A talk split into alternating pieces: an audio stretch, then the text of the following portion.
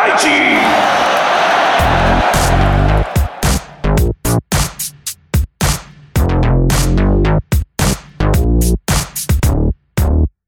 松田大地の松田大地の松田大地の松田大地の。バスケットボールジャンプ。バスケットボールジャンプ。さあ始まりました。松田大地のバスケットボールジャムということで今回もスタートさせていただきますとまずはですね、えー半年ぶりの放送ということで半年間なかなかね放送できずということで大変申し訳ございませんでした。まあ、今後ねあの今まではちょっと私の方で収録をしてで弊社のディレクターの方でねあの編集をしてということでちょっとあの1週間ぐらいかなちょっとタイムラグがあったっていうところで、まあ、そこをなんとか改善したいなということでいろいろとこう画策した中で、まあ、今後私の方で収録編集配信と、まあ、そこまでを一連の流れでねやることによってもう放送したものをねすぐにこうアップデートできるような、まあ、そういう配信の情報をね皆さんにお届けできるような形をね取りたいなというふうなことで決定いたしましたので今後はね、まあ、そういった新しい情報を皆さんにお届けできるように私も頑張りたいなと思います。引き続きどうぞよろしくお願いいたします。ということではい。まあ、今季はねあの私自身が、まあ、川崎ブレイブサンダースのコートサイドリポーターということをね、まあ、ラジオ番組ではあるんですけど川崎 FM さんの、まあ、ご協力もありましてやらせていただいてはありますが、まあ、その他にもですね、まあ、私の,、えーね、あの過去、えー所属していた 89ers のチームだったりとかあとは、えー私が今埼玉在住ということで埼玉ブロンコスさんとのね付き合いとかもありますので、まあ、そういったね、まあ、チームにこうフォーカスしたことをね配信できたらなというところが一つと、まあ、それ以外のところでいくと、まあ、私は今 3x3 のね、えーコーチもやってますので、まあ、3x3 だったり、まあ、車椅子バスケだったり、まあ、その辺もね、まあ、あのここは変わらずということで、まあ、そういったところも配信できたらなというふうに思っております。今回はですねまずはまあ仙台 89ers、まあ、B1 昇格してね、まあ、今季東地区で、まあ、今ね戦っているところというところで、まあ、その辺の現状だったりとか、まあ、今後の流れとか、まあ、今後の動き、まあ、そういったところをね、まあ、ご紹介できたらなということでできればこう手短にねあの聞いていただいてでそれをこう毎週ねお送りできればなというふうに思っております。はいえー本日ですね12月の3日現在ということで仙台 IT9ers 現在ね東地区で、えー6勝9敗ということで、えー6位ですねというところに順位位置づけられております。まあ、ちょうど今、新潟アルビレックスの1戦目が終わったところということで、まあ、これから2戦目が、えー待っている状況ではあるんですけど、まあえー新潟ルビレックスね、1戦目もなんとかオーバータイムをね勝ち切ってということで、まあ、やっぱりなかなかね簡単には勝たせてくれないですけど、まあ、今季初のね3連勝ということで、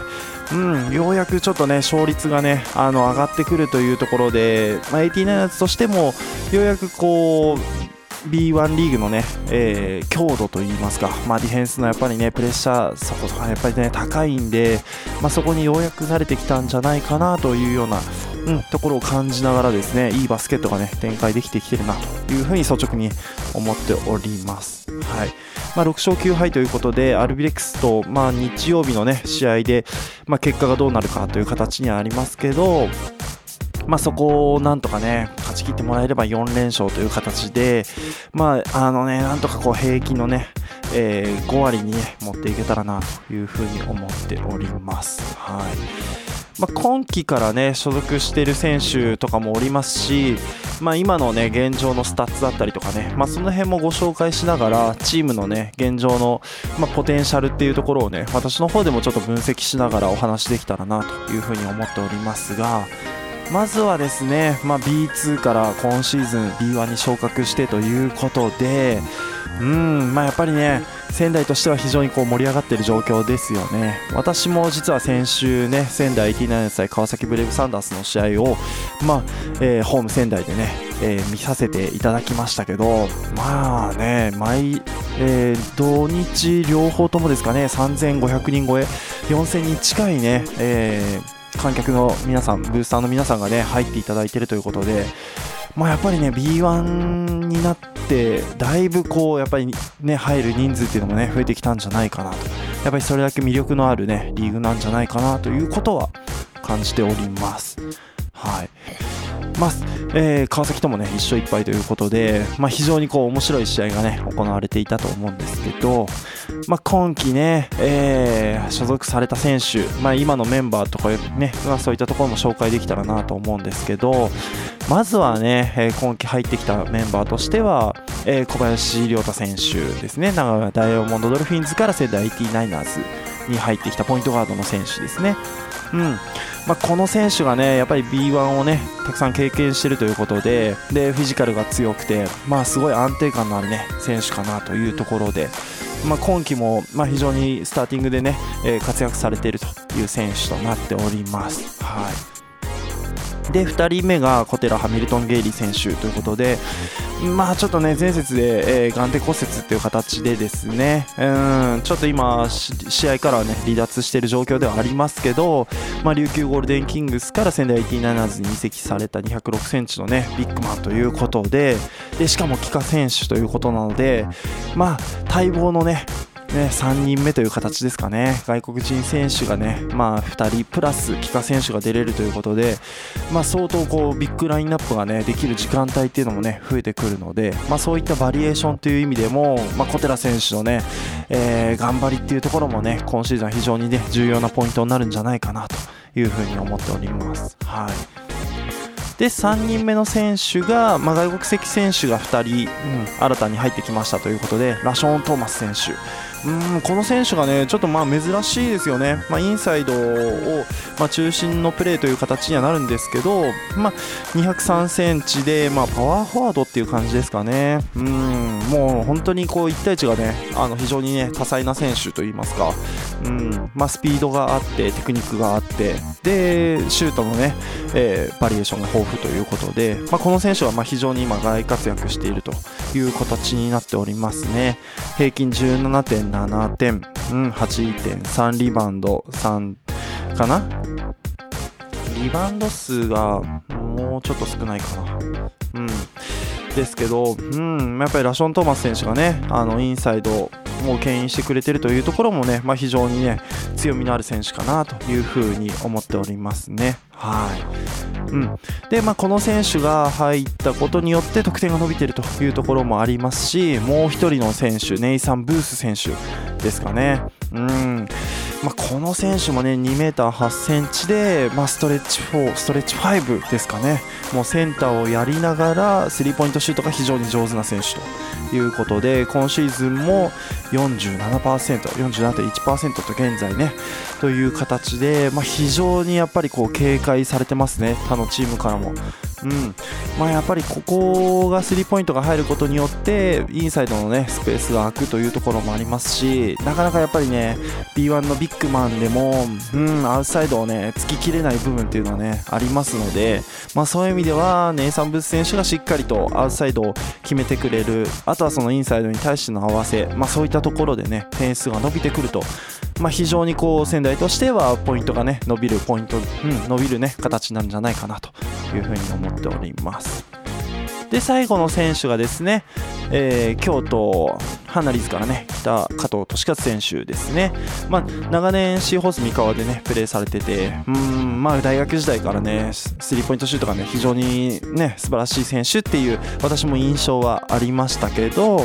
まあ、今季仙台 89ers に加入してやはりね非常にこういいスタッツでねスリーポイントを伸ばしてきてくれてるということで、まあ、チームとしてはやはりあの課題だったスリーポイントシュートの確率っていうところをね今うんまあ、そういう意味では非常にこう上げてきてもらってる選手たちなんじゃないかなというふうに思っております。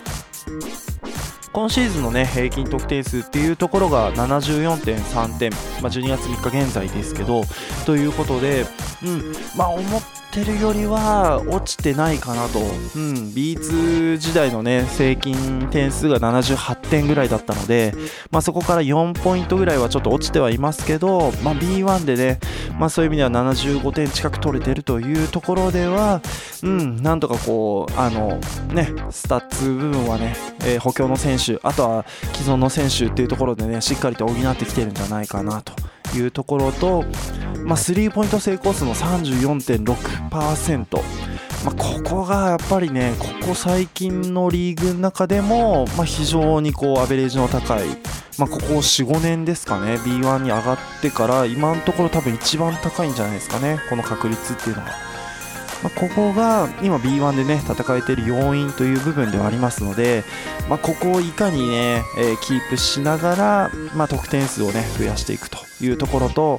やはりね、えー、ポテンシャルの高い B1 リーグっていうところですので、まあ、この辺のねオフェンスをいかにね守っていくかと。うん去年は B2 の中でも、まあ、トップレベルのねディフェンスの失点数というところではあったんですけど、うんまあ、やっぱりその辺をねやっぱりいかにね B1 でも強みにしていけるかっていうところが、うん、ポイントになってくるんじゃないかなというふうに思っております。はい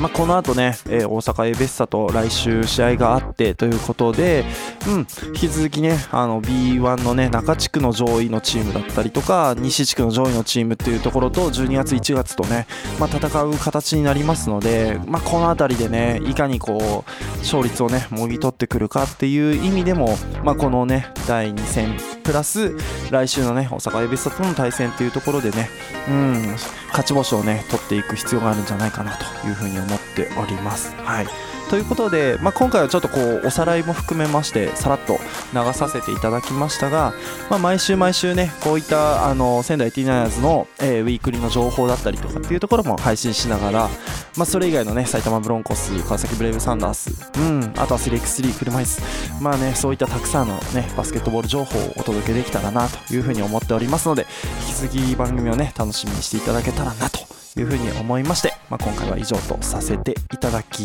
ます。最後までお聴きいただきましてありがとうございました。バスケットボールコメンテーターの松田大地でした。